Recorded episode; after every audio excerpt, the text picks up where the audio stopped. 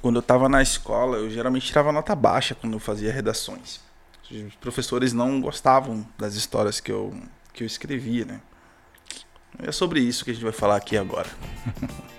Dá um gole aqui.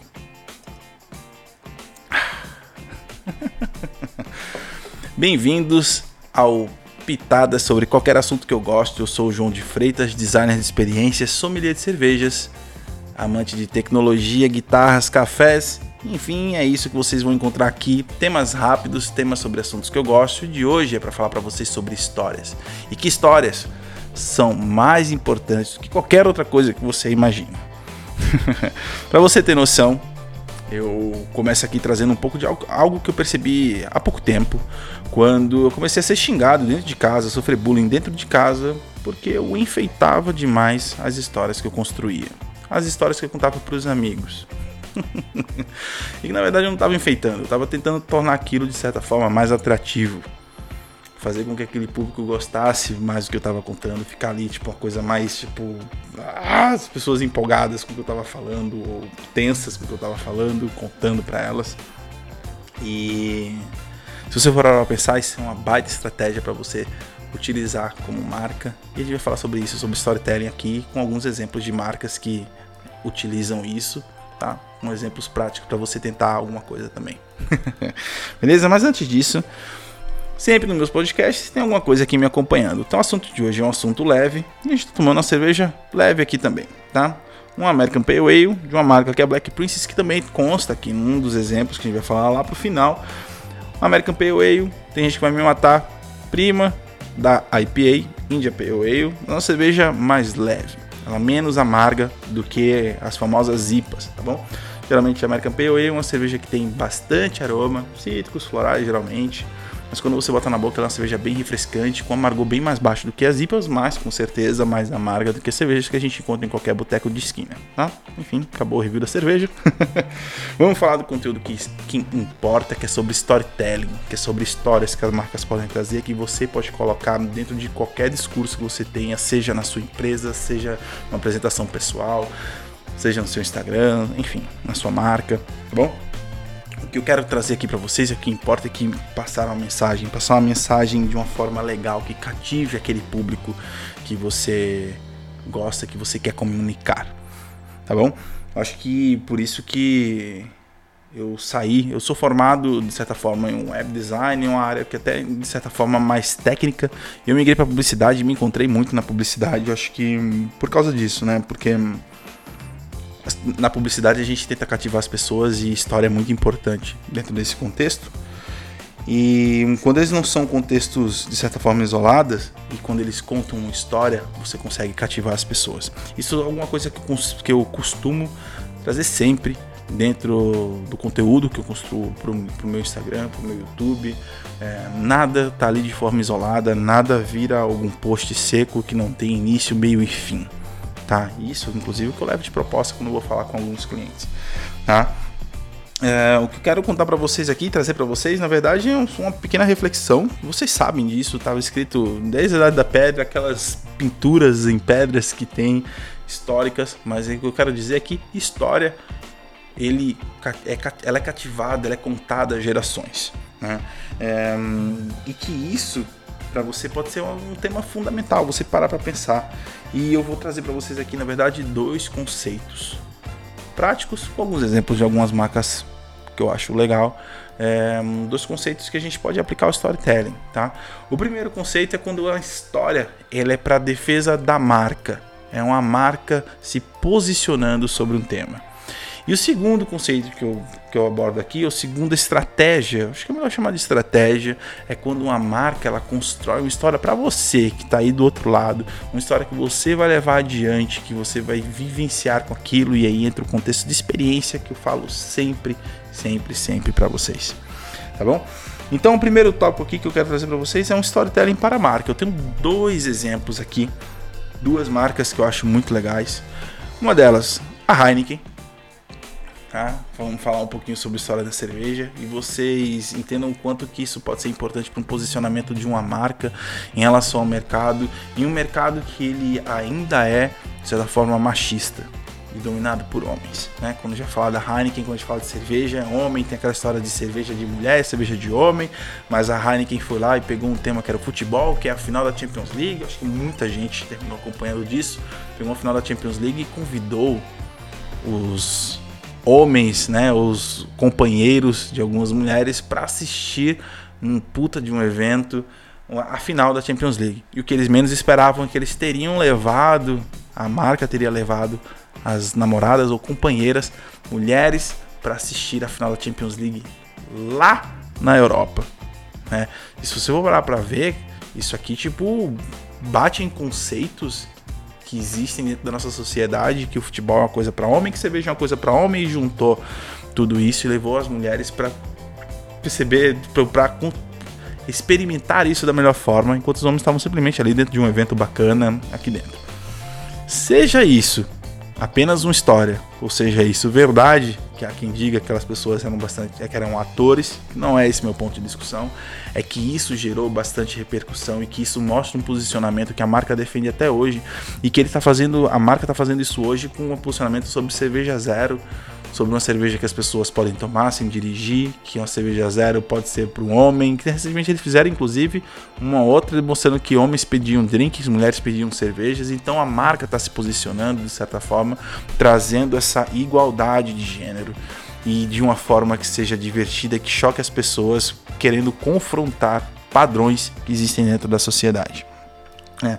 Uma outra marca que faz esse, esse posicionamento como marca e utiliza, utiliza isso sempre em suas campanhas, sempre no seu storytelling, sempre em seus posts, é o Airbnb.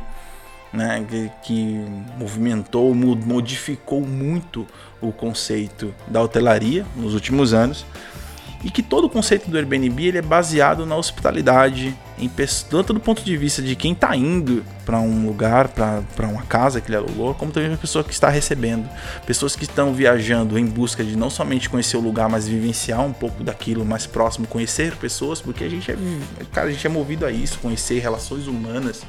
Então, por que eu não viajar e também ter alguma pessoa que me ajude, alguma pessoa que seja legal, que seja querida, que seja próxima a mim e me dê dicas daquilo, que seja uma pessoa hospitaleira legal, né? E aí você olha para outro lado, tem aquela que está sendo hospitalizando algumas pessoas, né?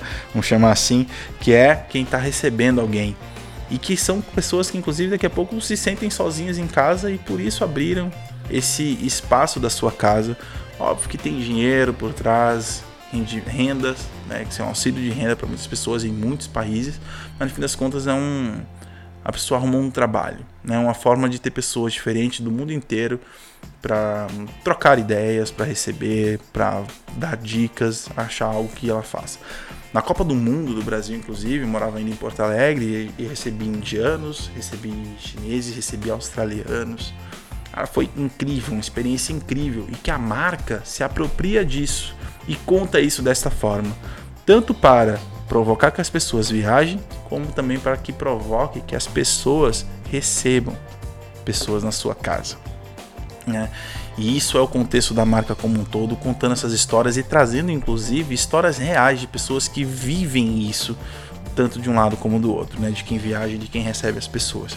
Então isso faz parte do discurso da marca e quando você for parar para pensar em fazer isso para você, você tem que pensar numa história que ela tenha início, meio e fim e que aquilo seja consistente para que você use sempre no discurso da sua marca durante um período de tempo, óbvio, até que você invente um, construa um novo storytelling, tá? Uma outra esfera do storytelling que eu falo para você é o storytelling para a pessoa. Veja só, né? Como, como assim storytelling para pessoa? Vamos olhar agora para o Spotify, para uma coisa que o Spotify tem feito nos últimos anos e que eu, por sinal, estou ansioso a chegada do ano de 2020. Esse ano, naquele ano, estou ansioso para ver o que, que o Spotify está preparando, baseado nas minhas escolhas musicais, que esse ano provavelmente começou a aparecer muito. O Mundo Bita, Galinha Pitadinha.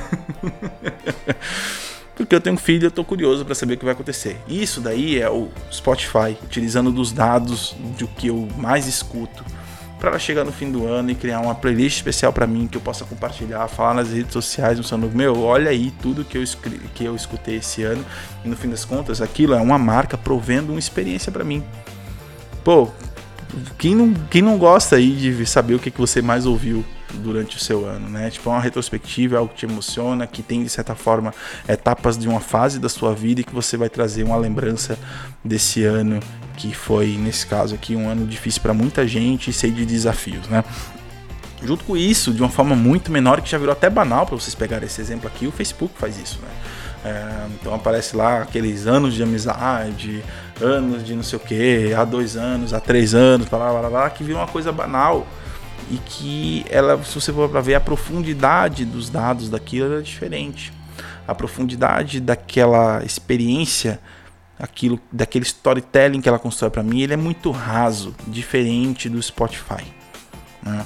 Então eu pego aqui um exemplo até do, do, do, de uma marca construindo um storytelling, auxiliando a pessoa a ter um storytelling, que ela leve aquele exemplo adiante, que ela, que ela divulgue, fale sobre aquela experiência que ela teve com a marca, que a marca está em segundo plano, né? É, então você vê o Spotify fazendo de uma forma muito mais elaborada e o Facebook, nesse caso aqui, fazendo de uma forma que está ficando até banalizada, né? E aí, chego aqui no exemplo prático aqui da cerveja Black Princess que eu, que eu trouxe para cá, até conecta um pouco com o primeiro podcast que eu falei sobre a experiência da galera do Amazon do né, que é uma coisa que eu vou levar adiante, e aquilo foi uma marca que criou o storytelling para mim. Assim como tem aqui de fato, porque no Amazon do não criou aquilo, não produtificou aquilo, mas a Black Princess sim. Se você for a Nova Petrópolis, Nova Petrópolis? Ih, Acho que é. Ou quando você for ao Rio de Janeiro lá para visitar uma das fábricas da Black Princess, você em Teresópolis. Agora chegou o nome, não é Nova Petrópolis, é Teresópolis. Se você for a Teresópolis na, na, na fábrica da Black Princess, na fábrica da Itaipava, você tem uma experiência, você pode ter uma experiência que você vai levar para o resto da sua vida. De um lado da estrada eles têm uma fazenda que pode receber pessoas ou grupos de pessoas que vocês vão ver, inclusive, tipo assim, cara, é, tem plantações, tem gado, eles pegam aquele gado, as vacas eles tiram leite, eles produzem o leite lá, fazem experiências gastronômicas que você já vai gastar, já vai guardar para o resto da sua vida. E fica com aquelas todas as cervejas do grupo ali na geladeira para você possa é, degustar.